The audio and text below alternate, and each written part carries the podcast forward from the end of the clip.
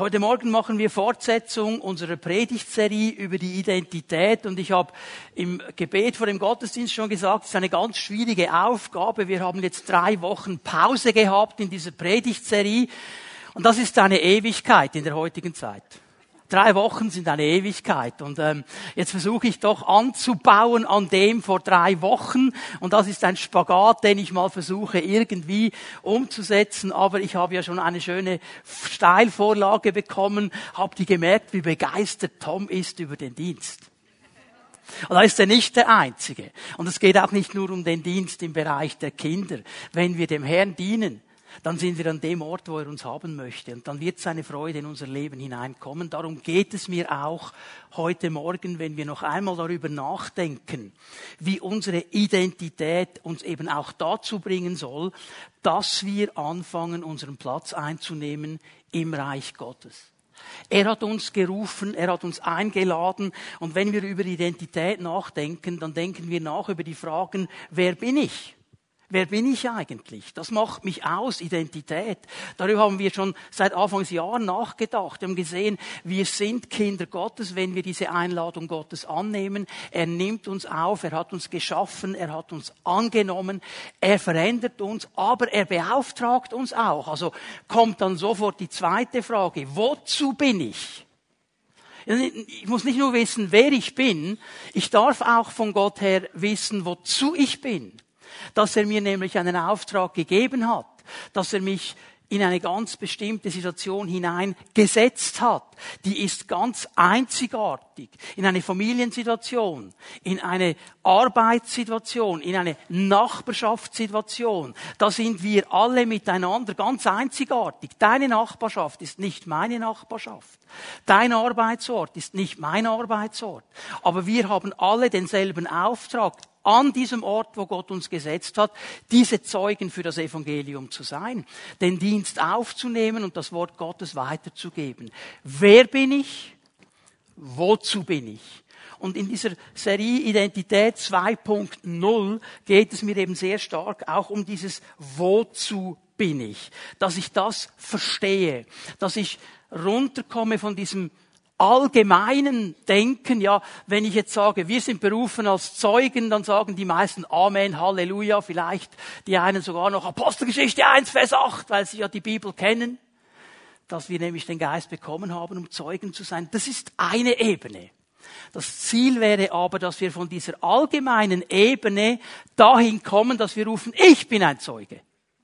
Nicht alle anderen. Ich. Alle anderen auch, aber ich persönlich. Es muss auf diese persönliche Ebene kommen. Und da wollen wir auch heute noch einmal darüber nachdenken. Ich möchte euch ganz kurz daran erinnern, darüber haben wir gesprochen, vor drei Wochen, dieser ganz große Plan Gottes, eben, dass wir seine Zeugen sind dass er uns damit beauftragt hat, diese gute Botschaft des Evangeliums hinauszutragen zu den Menschen. Zu diesen Menschen, die ja in der Regel genau in diesen Fragen stehen. Ja, wer bin ich denn überhaupt? Und was soll's denn überhaupt? Und wozu bin ich denn überhaupt? Gibt es überhaupt einen Sinn des Lebens? Und wir haben einen Sinn des Lebens, den wir weitergeben können. Jesus Christus, unser Herr, der uns erlöst hat und ein neues Leben gegeben hat. Er hat uns den Auftrag gegeben, Gemeinde zu bauen, mit ihm zusammen uns einzusetzen mit den Gaben und Talenten, die er uns gegeben hat. Das ist der ganz, ganz große Auftrag. Er hat das nicht den Engeln delegiert. Ich habe so oft mal darüber nachgedacht und gedacht, oh Herr, wahrscheinlich hättest du viel weniger Probleme, hättest du es einfach den Engeln gegeben. Michael und Gabriel, wie sie alle heißen, von denen, die wir die Namen kennen, die hätten nicht lange diskutiert, die wären sofort losgezottelt. Aber du hast dich entschieden, Menschen zu rufen, dich und mich. Menschen, die sich entscheiden können, die sagen können, mache ich oder mache ich nicht, die bereit sein können oder eben nicht.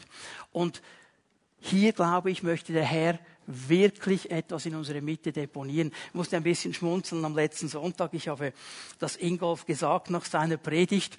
Ich hatte meine Predigt für heute Morgen schon vorbereitet letzte Woche.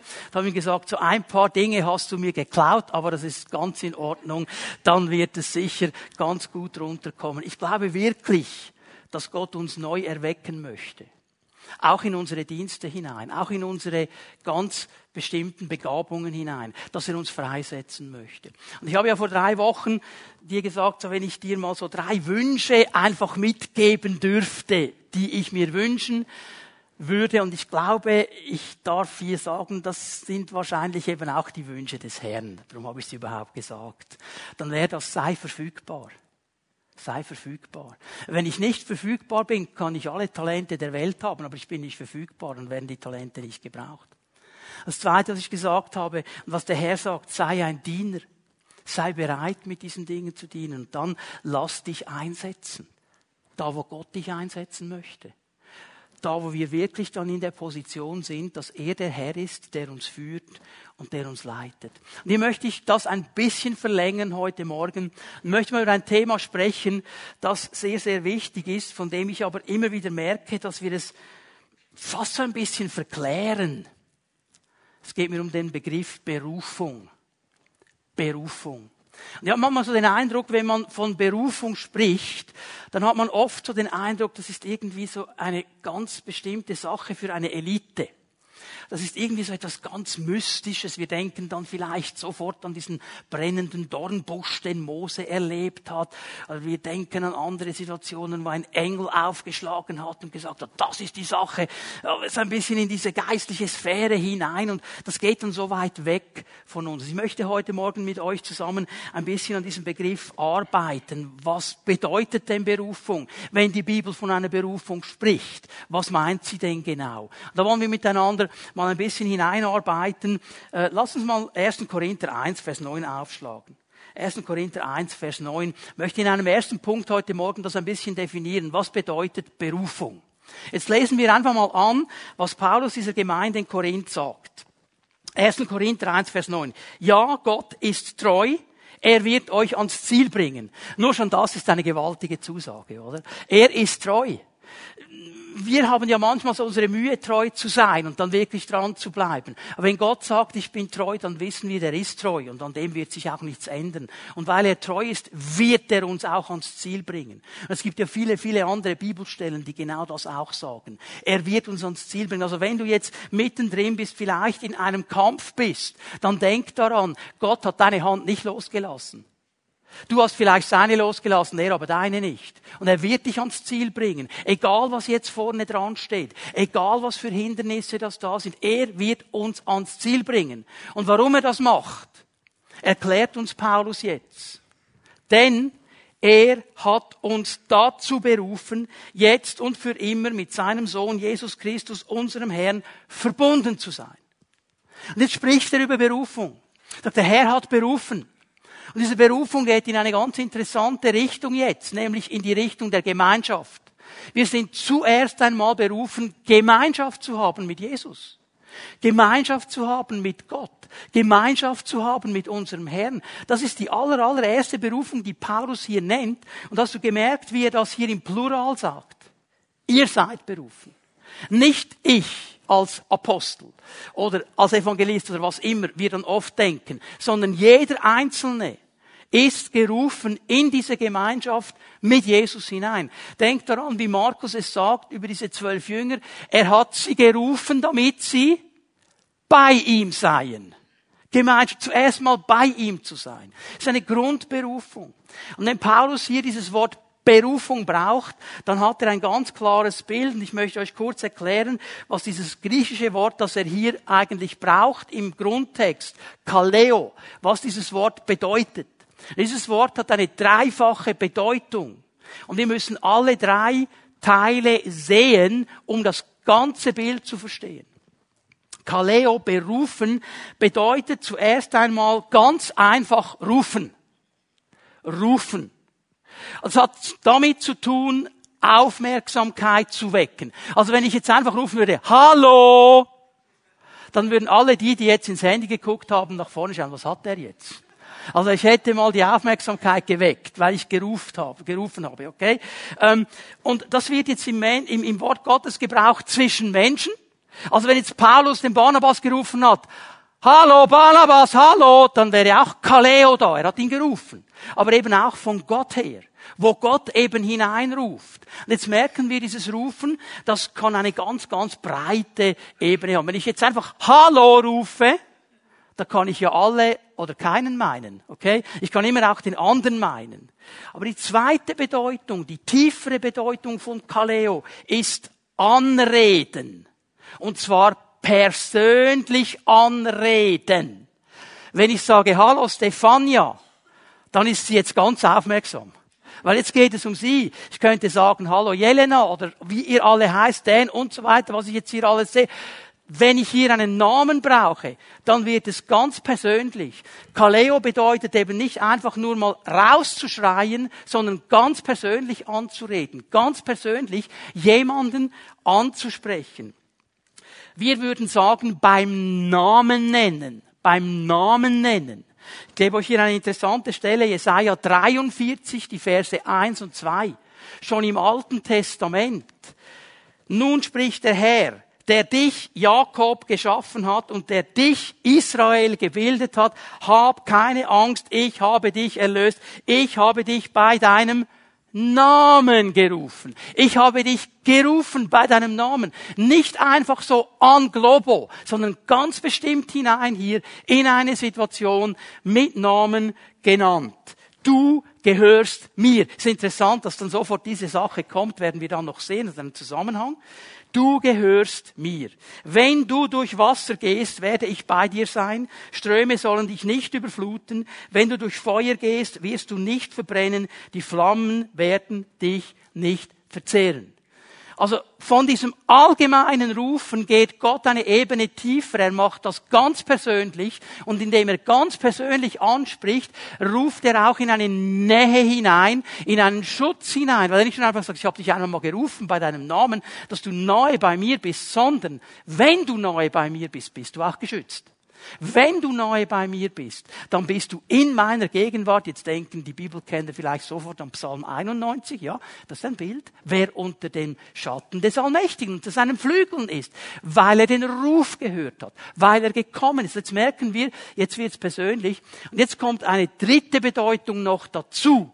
Und das ist die Bedeutung einladen. Marco, Marco, darf ich dich mal einladen, nach vorne zu kommen? Komm, bitte schnell. Ich lade dich mal ein, nach vorne zu kommen. Und ich lade dich ein, mir zu helfen beim Predigen. Okay? Könntest du mir einfach die Notizen tragen? Du kommst einfach immer mit. Okay? Du bist, damit ich die Notizen immer sehe. Jetzt seht ihr, der Marco, der macht das. Danke. Es war nur ein Bild. Moment, Moment, Moment. Belohnung. Also, das war jetzt nur ein Bild, es wäre ja peinlich, wenn er mir die ganze Zeit hinterhergelaufen wäre. Ich kann das ja auch selbst. Aber ich wollte euch etwas zeigen, einladen. Marco hätte auch sagen können, ich bleib sitzen. Aber er kam. Okay? Einladung bedeutet hier, es ist ein Angebot. Es gibt aber keinen Zwang. Ich habe ihn ja nicht bei seinem Halstuch gerissen. Okay? Es ist eine Einladung. Also jetzt merken wir, wenn wir das Bild mal ein bisschen abrunden, dann bedeutet es, Gott ruft uns ganz persönlich in seine Nähe, in seine Gegenwart. Es hat aber nichts zu tun mit Zwang. Es ist eine offene Einladung. Er lädt uns ein. Er sagt uns Menschen, die er geschaffen hat, die er gerne nahe haben will, ich rufe dich bei deinem Namen, ich rufe dich in diesem Sinne, ich sage es jetzt mal so, aus der Menge. Aus der Menge.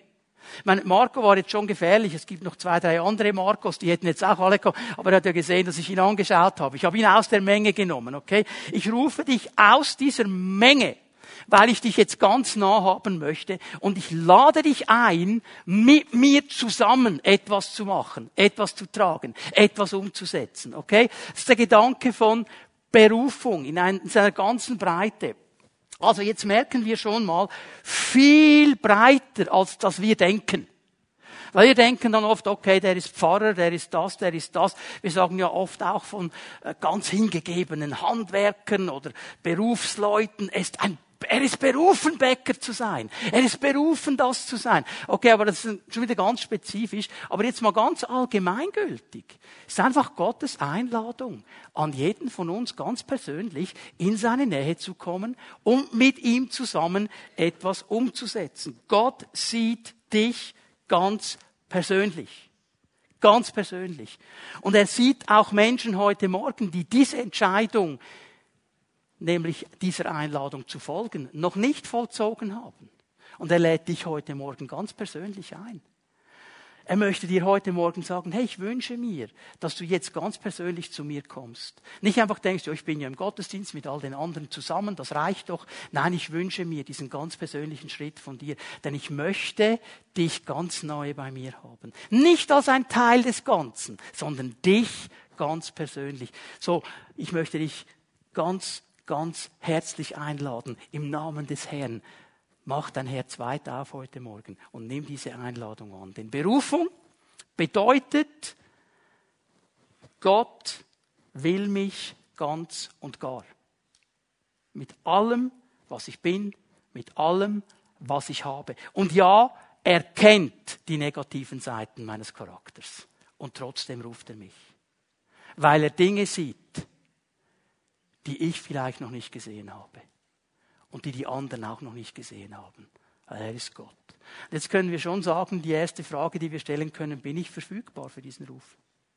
Bin ich verfügbar für diesen Ruf? Jetzt ist aber wichtig, dass wir einen Schritt weiter gehen. Wir müssen nämlich noch etwas klar verstehen von der Bibel her. Wenn wir Bedeutung der Berufung verstanden haben, müssen wir, wenn wir genauer hineinschauen ins Wort Gottes, erkennen, es gibt verschiedene Ebenen von Berufung oder Arten der Berufung. Wie immer das jetzt wir nennen möchten, Ebenen der Berufung, Arten der Berufung. Hier fängt Gott ganz detailliert äh, hineinzusprechen in diese Situation. Ich möchte euch die drei Ebenen gleich schon mal geben. Kannst du dir aufschreiben, werden dann kurz darüber sprechen. Es gibt eine allgemeine Berufung eine allgemeine Berufung, es gibt eine spezifische Berufung und es gibt etwas, das nenne ich Lebensberufung oder Lebensbestimmung. Diese drei Ebenen.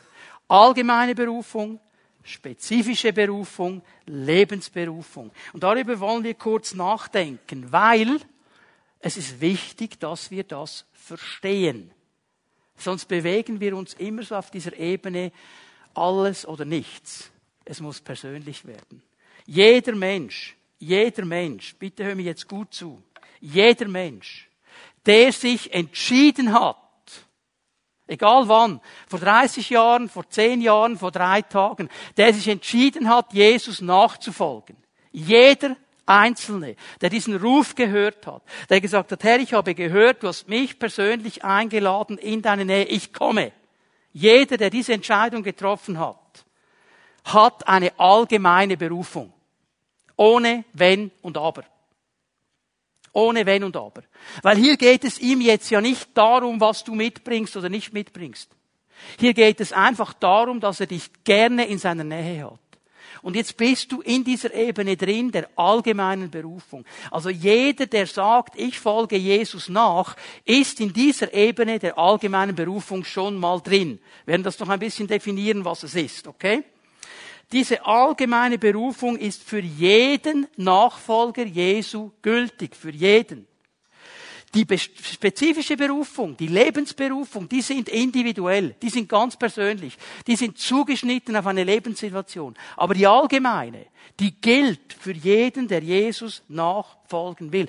Hier sprechen wir von dem, was in der Theologie der Heilsplan Gottes genannt wird, der allgemeine, ganz große Heilsplan, wo Gott einen Plan hat mit der ganzen Schöpfung, den er zu einem Ende bringen wird.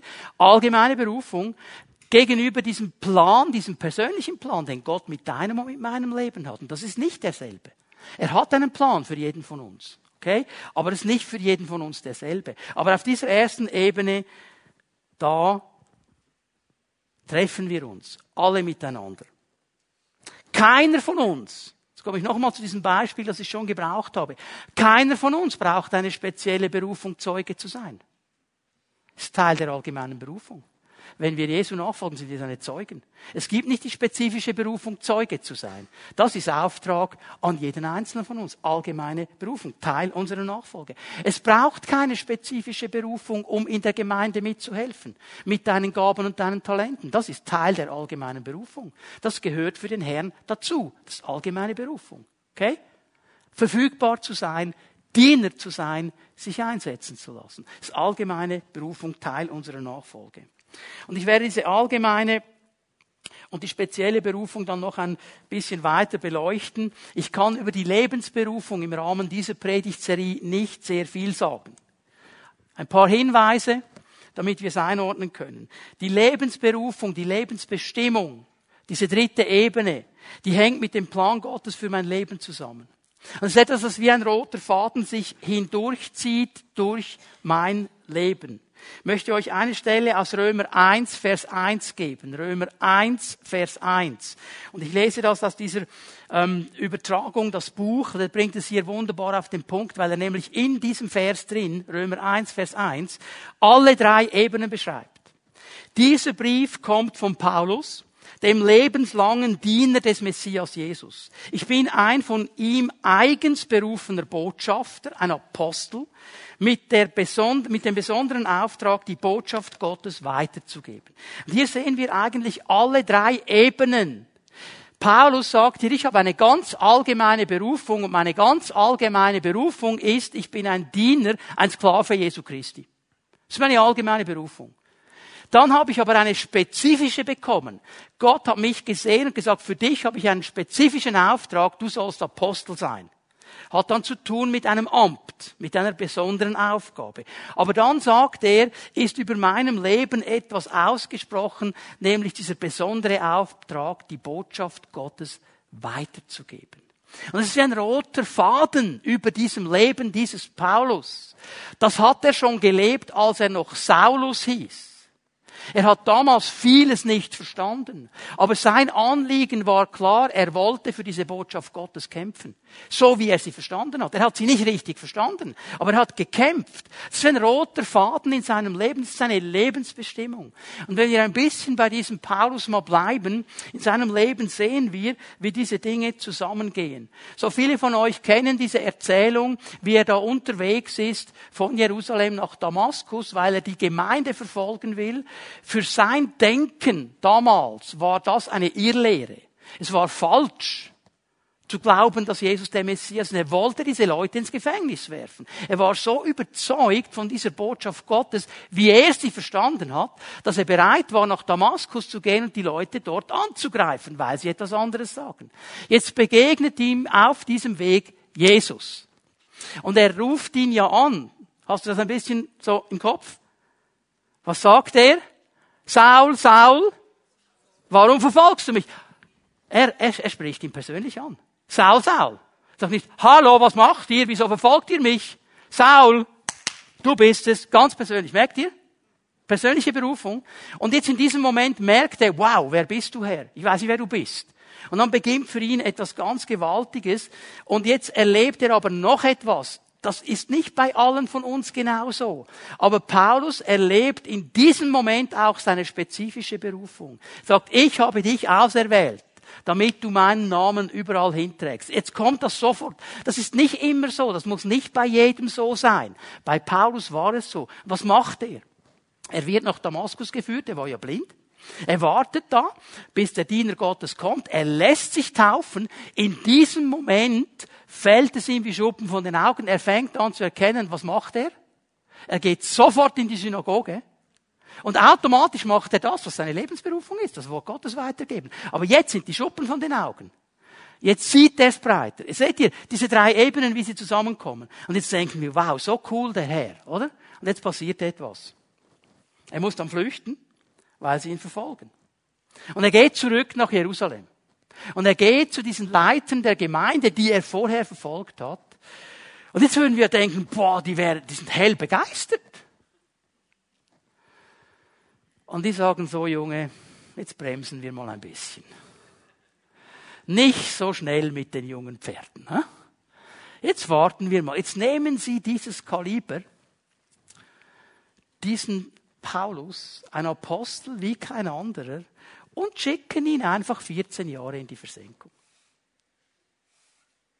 14 Jahre in die Versenkung. 14 Jahre hören wir nichts mehr von ihm. Nichts. Jetzt, wie würden wir reagieren?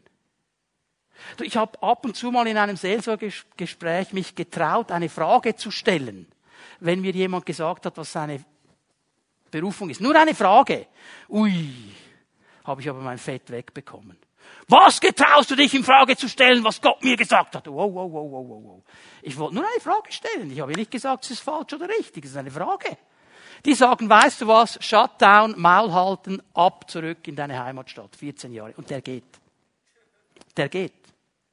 Ja, aber der hat, ich meine, sorry, wem von uns ist Jesus so begegnet wie ihm? Denk mal darüber nach. Er geht. Er geht. 14 Jahre. Er wartet. Er wartet. Und nach 14 Jahren, als jemand da in einer großen Gemeindearbeit drin ist, merkt er plötzlich, ich brauche Mitarbeiter und irgendwo so im Hinterstübchen kommt ihm dieser Paulus noch in den Sinn. Der wäre doch jetzt noch ein Mann für diese Sache. Und er holt ihn aus der Versenkung. Er holt ihn aus der Versenkung. Und Paulus ist bereit für eine Aufgabe. Also ich meine, jetzt, der hat die Berufung bekommen, den Namen Jesu Christi bis zum Kaiser zu bringen. Bis in die höchsten Ebenen. Und er ist bereit, aus seinem Heimatort zu kommen nach Antiochia und mit den Neubekehrten zu arbeiten. Das zeigt mir etwas von seinem Herzen, weil er verstanden hat, das aller, aller, aller Wichtigste. Wichtiger als eine spezifische Berufung. Wichtiger als meine Lebensberufung ist die allgemeine Berufung. Ich bleibe immer ein Sklave Jesu Christi.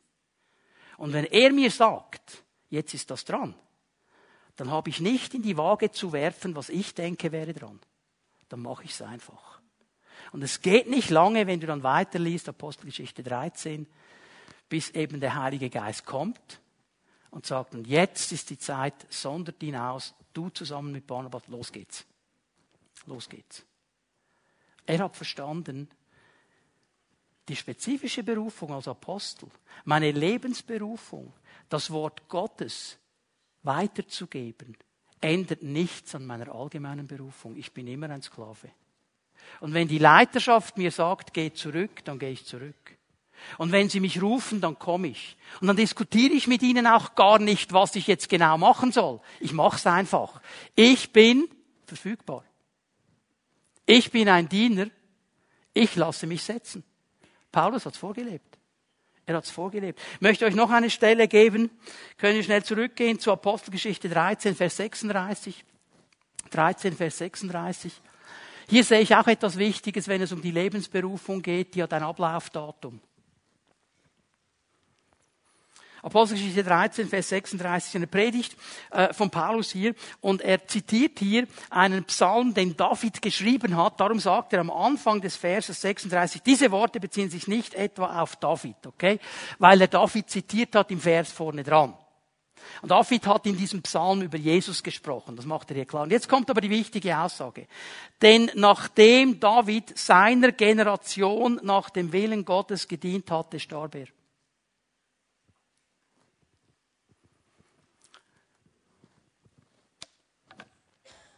Wir haben eine Aufgabe. Und diese Aufgabe, die spielt sich ab in der Generation, in die mich Gott hineingesetzt hat. Und wenn ich dauernd denke, oh, wäre ich 30 Jahre früher, oh, wäre ich 30 Jahre später, gehe ich an dem vorbei, was Gott sagt.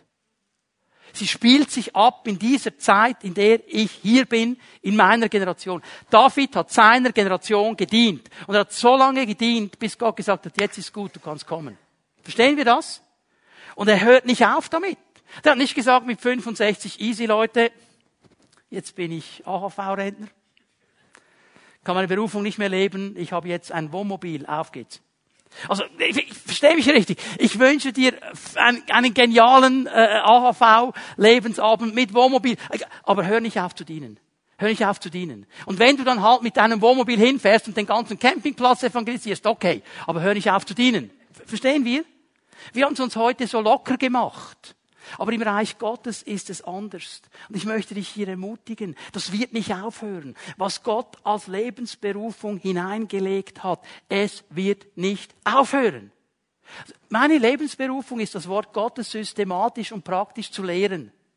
Und ich kann gar nicht anders. Das ist meine Frau fragen, die sagt, du kannst ihn am Morgen abgeben in einem Bücherbrocki und am Abend kannst du ihn wiederholen. Ich finde immer noch ein Buch. Weil ich muss das Zeugs lesen, damit ich systematisch verstehe, um was es genau geht. Ich muss immer noch mehr wissen. Ich, versteht ihr? Das ist meine Lebensberufung. Und da kannst du mich noch mit 70 ins Brocki schicken. Ich finde immer noch ein Buch. Ja, versteht ihr? Das Lebensberufung, das hört nicht auf. Das hört nicht auf. Vielleicht verändert sich ein bisschen mit dem Pace, mit dem Takt, ja. Aber es hört nicht auf. Und weißt du, was ich glaube? Ich habe ein T-Shirt gesehen in Amerika, ich habe es mir fast gekauft. Aber ich habe mir gedacht, das ist ein bisschen zu frech. Steht drauf, Old Dogs Rule. Die alten Hunde befehlen. So der Silberrücken. Was, was will das T-Shirt sagen? Wenn jemand ein gewisses Alter hat und sich alles gut entwickelt hat, sollte er ein bisschen Lebenserfahrung haben. Und dann sollte er den jungen Hunden sagen können, was wichtig ist. Leute, jetzt rede ich mal die an über 65. Wir brauchen euch. Wir brauchen euch. Ihr habt viel Erfahrung mit dem Herrn. Wir brauchen euch. Hört doch nicht auf oder denkt doch nicht, ich bin zum alten Eisen abgestempelt worden. Wir brauchen das. Wir brauchen das. Wisst ihr, was ich mir am meisten gewünscht hätte in der Corona-Zeit? Ganz ehrlich, dass die Väter kommen. Die Väter, die 40, 50 Jahre Gemeinde geleitet haben. Die haben keine Corona-Zeit erlebt. Aber ich kann dir eines sagen, das eine Erfahrung. Wenn du 30, 40 Jahre Gemeinde leitest, dann hast du deine Kämpfe. Und dann lernst du Prinzipien. Die hätte ich mir gewünscht. Diese Väter. Sie sind nicht so stark gekommen, wie ich es mir gewünscht hätte. Aber das ist der, die Kraft der Väter. Die können in so einer Situation. Leute, ich vergesse es nie im ersten Jahr, als ich Gemeindeleiter war. Hier in der Pfimi Bern. Da hatten wir finanziell so ein bisschen Probleme nicht recht gewusst, wie geht's jetzt genau weiter und, und wir haben da gesucht und ich war auch ein bisschen unsicher. Spreche ich mit einem alten Bruder, der ist schon lange hier, der kennt die Sache, schaut sich die Zahlen an und dann sagt er, ich kann das gar nicht so machen wie er. Das ist nicht so schlimm. Das Wasser steht uns noch nicht bis zum Hals. Es war schon schlimmer. Wisst ihr was? Das hat mir geholfen. Er hat mir keine Lösung gegeben. Aber einfach so ganz locker sagt der alte Herr, easy junger Mann. Wir hatten schon schlimmere Situationen. Der Herr ist treu. Halleluja. Väter, Mütter, wir brauchen euch. Bitte zieht euch nicht zurück. Bitte nicht. Dient dieser Generation, bis der Herr sagt, es ist fertig. Nicht vorher aufhören. Amen. So, Lebensberufung, spezifische Berufung. Wir können es auf einen Punkt bringen, es hat zu tun mit Geduld, es hat zu tun mit Entscheidung, es hat zu tun mit Hingabe. Bin ich verfügbar? Bin ich ein Diener? Bin ich bereit, mich setzen zu lassen, wo Gott mich setzt? Und jetzt möchte ich noch kurz etwas sagen über diese allgemeine Berufung.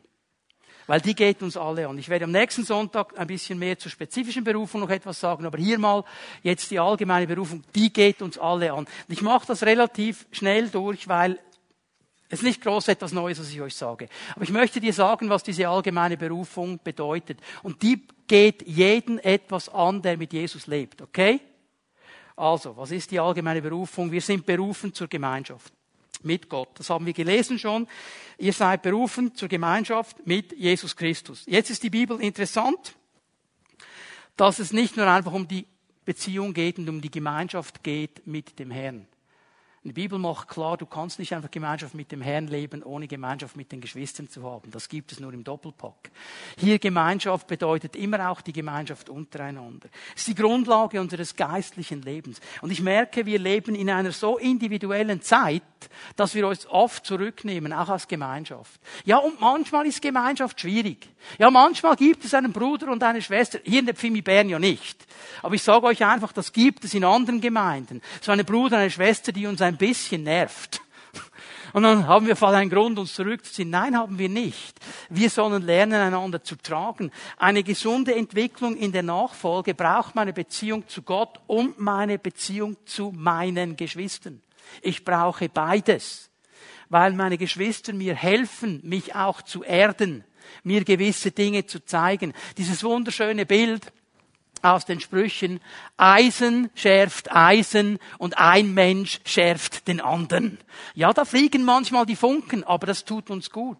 Oder ich denke an eine Aussage aus Sprüche 18, Vers 1 wo es ganz klar kommt, wer sich zurückzieht, wer sich isoliert, sucht das eigene, ist eigentlich ein Egoist.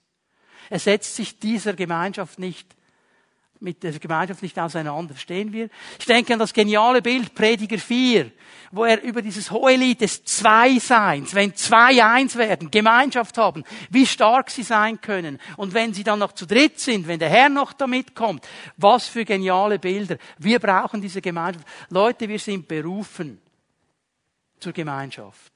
Eigentlich brauchen wir nicht eine spezielle Berufung, in den Gottesdienst zu gehen und Gemeinschaft zu haben. Wir brauchen keine spezielle Berufung, in eine Pfimiatom zu gehen. Das ist allgemeine Berufung. Das ist eigentlich völlig normal. Wenn schon bräuchtest du eine Berufung, das nicht zu tun. Nur der Herr würde, würde sich nicht widersprechen. Ich denke mal an Lukas 22, Vers 31 und 32, wo der Herr sagt zu Petrus, hey, Satan wollte dich schütteln, er wollte dich rütteln, er wollte euch alle rütteln. Und wenn du dich bekehrt hast, wenn du die Sache sortiert hast, Petrus, geh zurück und stärke deine Brüder. Sei kein Ego-Trip-Fahrer. Geh zurück und hilf den anderen. Ja, der ging durch eine schwierige Zeit. Aber das hat nicht geheißen, jetzt kannst du mal zehn Monate irgendwo dich äh, zurückziehen und deine Wunden lecken. Geh zurück und hilf den anderen. Du hast etwas erlebt. Jetzt komme ich nochmal zu den Vätern und den Müttern. Ihr habt etwas erlebt.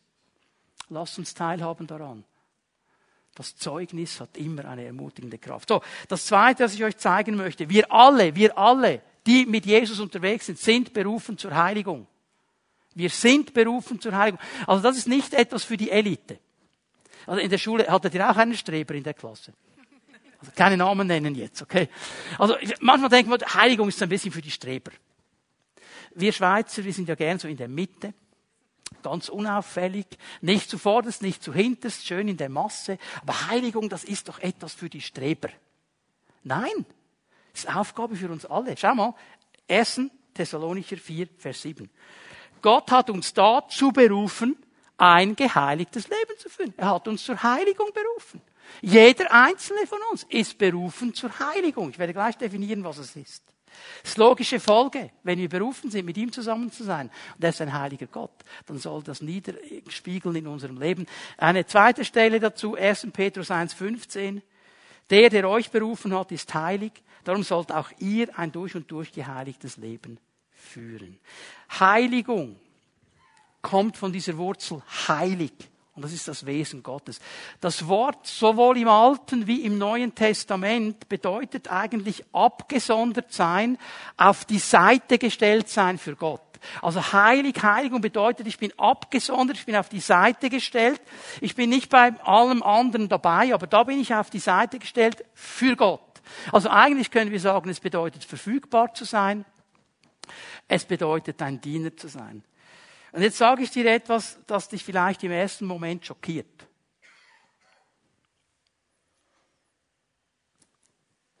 Jeder Mensch auf dieser Welt, jeder Mensch lebt ein heiliges Leben. Und ich sagst, boah, boah, boah, boah, boah, jetzt kommen mir gleich fünf in den Sinn, die es nicht leben. Aber ich sage es dir noch einmal. Jeder Mensch lebt ein heiliges Leben. Warum sage ich das so? Ich definiere es dir jetzt. Jeder Mensch ist für etwas oder für jemanden abgesondert. Das ist die Priorität meines Lebens. Es gibt Menschen, die leben ein geheiligtes Leben, aber sie leben es für ihren Ehepartner. Weil ihr Ehepartner ihr Gott ist. Es ist ein geheiligtes Leben, aber nicht das, was Gott möchte. Es gibt Menschen, die leben ein geheiligtes Leben, indem sie alles einsetzen für ihre Karriere, für ihr, für ihr Geld, das sie verdienen und so weiter. Sie leben ein geheiligtes Leben, aber nicht für den Herrn. Sie sind abgegeben und abgesondert, aber nicht für das, was der Herr möchte. Es ist nichts Schlechtes daran, in seinem Job gute Arbeit zu leisten. Es ist nichts Schlechtes daran, ein hingegebener Ehepartner zu sein. Aber Nummer eins ist der Herr, oder? Amen. Wir sind zuerst abgesondert für ihn. Wir sind zuerst heilig für ihn. Es hat zu tun mit Hingabe. Es ist nicht Stress. Es hat zu tun mit diesem Zusammensein mit dem Herrn. Ich musste an dieses Gebet denken, des schottischen Reformators John Knox. Habt ihr von dem schon mal gehört? John Knox. Dieser Mann hatte so ein Anliegen. Und er hat einmal gebetet, das Gebet, das von ihm überliefert ist, Give me Scotland or I die. Herr, gib mir Schottland oder ich sterbe. So diese Entschiedenheit. Wir alle sind berufen, abgesondert für den Herrn zu leben. Möchte es hier einfach mal an diesem Punkt lassen. Da ruft dich der Herr heute Morgen. Weil es sind Menschen hier, die leben abgesondert, aber nicht für den Herrn. Der möchte dich zurückrufen heute Morgen. Ich möchte dir sagen, ich möchte dir nichts wegnehmen. Aber ich möchte, dass du abgesondert für mich lebst. Und wenn wir dann die Bibel richtig einordnen und verstehen, dann kommt uns Matthäus 6 in den Sinn. Vers 33, ja. Such zuerst das Reich Gottes und seine Gerechtigkeit und alles andere wird dir zufallen. Wenn du abgesondert bist für mich, für mein Reich, kommst du nicht zu kurz. Okay? Das dritte, was ich euch zeigen möchte, ein Riesenthema, können wir lange darüber reden, wir sind berufen zur Freiheit. Galater 5, Vers 13, ich lese hier nur mal den ersten Teil. Geschwister, ihr seid zur Freiheit berufen. Das ist eine Berufung Gottes, Freiheit. Jetzt bitte, dass wir uns richtig verstehen. Freiheit steht hier, nicht Freizügigkeit. Ist nicht dasselbe. Ist nicht dasselbe. Viele Christen, die verwechseln das und denken, ich kann freizügig leben, so nach dem Motto, ich kann machen, was ich will, ich bin ja zur Freiheit berufen. Und wenn ich empfinde, das grenzt mich jetzt ein, ich bin zur Freiheit berufen, kann ich leben, wie ich will. Ich möchte hier nicht sehr viel dazu sagen, ich habe oft schon darüber gesprochen, ich sage es nur mal so, meine persönliche Freiheit die ich als berufener Christ habe, hat eine Grenze. Und es ist da, wo ich die Freiheit des Nächsten tangiere. Okay? Wo ich etwas mache, das seine Freiheit tangiert, dann bin ich nicht mehr frei. Verstehen wir das? Wir sind berufen zur Freiheit. wie zeigt sich diese Freiheit, wenn wir diesen Abschnitt uns anschauen? Die Freiheit zeigt sich, dass ich freigesetzt bin, meinem Nächsten zu dienen. Ich bin frei, ihm zu dienen. Ich bin frei, ihm zu begegnen. Ich bin frei, ihm zu helfen. Vers 14 sagt er das ganz klar. Freiheit zeigt sich in meiner Liebe. Ich bin frei zu lieben. Und dann endet er mit dieser bekannten Aussage, Vers 16, lasst den Geist Gottes euer Verhalten bestimmen. Lasst euch vom Geist leiten. Das ist die Konsequenz der Freiheit. Ich möchte es hier nur so sagen. Echte Freiheit, echte biblische Freiheit, zu der wir berufen sind, die finde ich nur dann, wenn ich mich dem Geist unterordne. Dann bin ich echt frei. Wenn ich in der Unterordnung des Geistes lebe, dann bin ich echt frei. Echte Diener des Geistes sind freie Menschen. Und das Letzte, was ich euch zeigen möchte, wir sind berufen zu seinem Reich. Und jetzt fängt Gott uns an, das Bild und die Vision zu öffnen. Wenn er nämlich hier von seinem Reich spricht, dann spricht er nicht nur von einer geistlichen Autorität und von einem geistlichen Bereich. Er spricht von etwas viel Größerem, als das wir sind. Wir müssen verstehen, dass wir Teil sind von etwas ganz Großem und dass wir mit ihm zusammen an diesem ganz großen bauen. Ich lese mal 1. Thessalonicher 2, Vers 12. Wir haben euch ermahnt und ermutigt und mit allem Nachdruck daran erinnert, wie wichtig es ist, ein Leben zu führen, durch das Gott geehrt ist. Er ist es ja, der euch dazu beruft, an seinem Reich und an seiner Herrlichkeit teilzuhaben. Also nicht einfach nur da drin zu sein, sondern teilzuhaben Anteil zu haben an diesem Reich, an seiner Herrlichkeit. Hier ist dieser König aller Könige, der Herr aller Herren, der alles geschaffen hat, der alles in seiner Hand hält. Und er lädt dich und mich ein, an diesem Reich teilzuhaben, an dieser Herrlichkeit teilzuhaben. Und das müssen wir immer wieder verstehen, neu verstehen und immer wieder verstehen, dass wir Bürger des Reiches Gottes sind dass wir nicht zuerst Schweizer oder Italiener oder Spanier oder was wir immer sind. Wir sind zuerst Bürger des Reiches Gottes. Wir sind zuerst ihm verantwortlich. Und alles andere ist Nebengeleise. Und dann Römer 14, Vers 17, ich mache das jetzt ganz schnell. Im Reich Gottes geht es nicht um Fragen des Essens und Trinkens, sondern um das, was der Heilige Geist bewirkt. Gerechtigkeit, Frieden und Freude. Das sind die Zutaten des Reiches Gottes, dass der Heilige Geist in mir etwas bewirken kann. Gerechtigkeit, Frieden und Freude. Es geht nicht um die äußeren Dinge. Jetzt Paulus sagt nicht, hey, du musst jetzt dein Leben lang nur noch fasten, darfst nur noch Wasser trinken und altes Brot essen. Geht nicht um Essen und Trinken. Das hat er hier nicht gemeint. Er sagt, diese Dinge sind nicht so wichtig. Wichtig ist das, was Gott in mir tun kann. Dass ich in mir diese Gerechtigkeit, diesen Frieden, diese Freude leben kann, von der wir heute Morgen auch schon gesungen haben. Und noch eine letzte Stelle.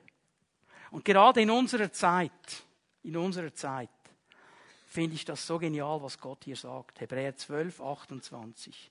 Auf uns wartet ein unzerstörbares Reich. Und hier müsste man eigentlich übersetzen, es ist unerschütterlich, das heißt, es ist nicht bewegbar.